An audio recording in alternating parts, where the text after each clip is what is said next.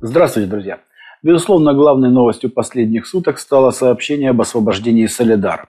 Безусловно, бои там еще продолжаются. На северо-западной окраине города взято в котел около 400 военнослужащих противника, около сотни из них, некоторые с обморожением конечностей, взятые в плен. Но бои там будут еще продолжаться, и продолжаться не один день зачистки, потому что под Солидаром находятся соляные шахты общей протяженностью более 200 километров. Некоторые из них уходят на глубину более 300 метров и имеют э, в ширину э, такие размеры, которые позволяют устраивать гонки на танках, там более 10 метров высоту тоже больше 10 метров.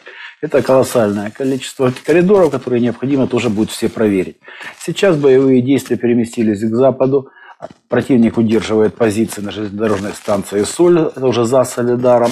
Вот в Красной горе, на где-то к югу, западу от Солидара – там бои продолжаются, но суть в том, что после падения Солидара любые разговоры о контратаке, которых сейчас говорят в Киеве, о переброске 500 там, э, теробороновцев в Сумской области, ну, обречены на неудачу просто в силу того, что силы и средства, задействованные нашими войсками в Солидаре, а это не только оркестранты Вагнера, но и десантники, другие подразделения российской армии, не позволят им этого сделать.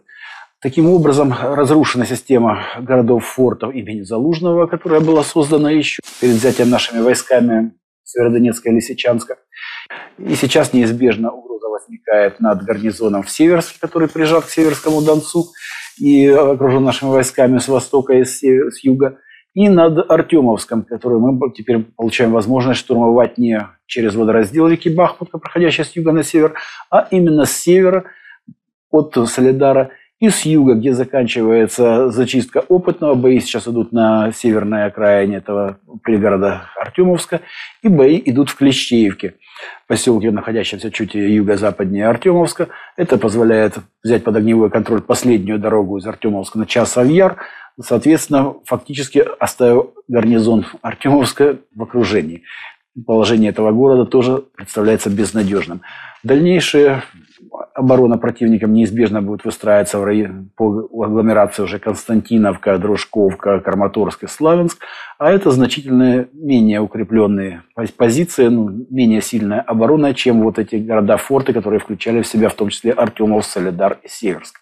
Как будут развиваться события, мы узнаем дальше. Будет ли принято решение после освобождения Солидара э, начать более масштабное наступление, в том числе и на других участках фронта, чтобы не допустить усиления группировки противника в этой агломерации славянско-краматорской, мы узнаем в ближайшие дни. На этом пока все. Всего вам доброго. До свидания.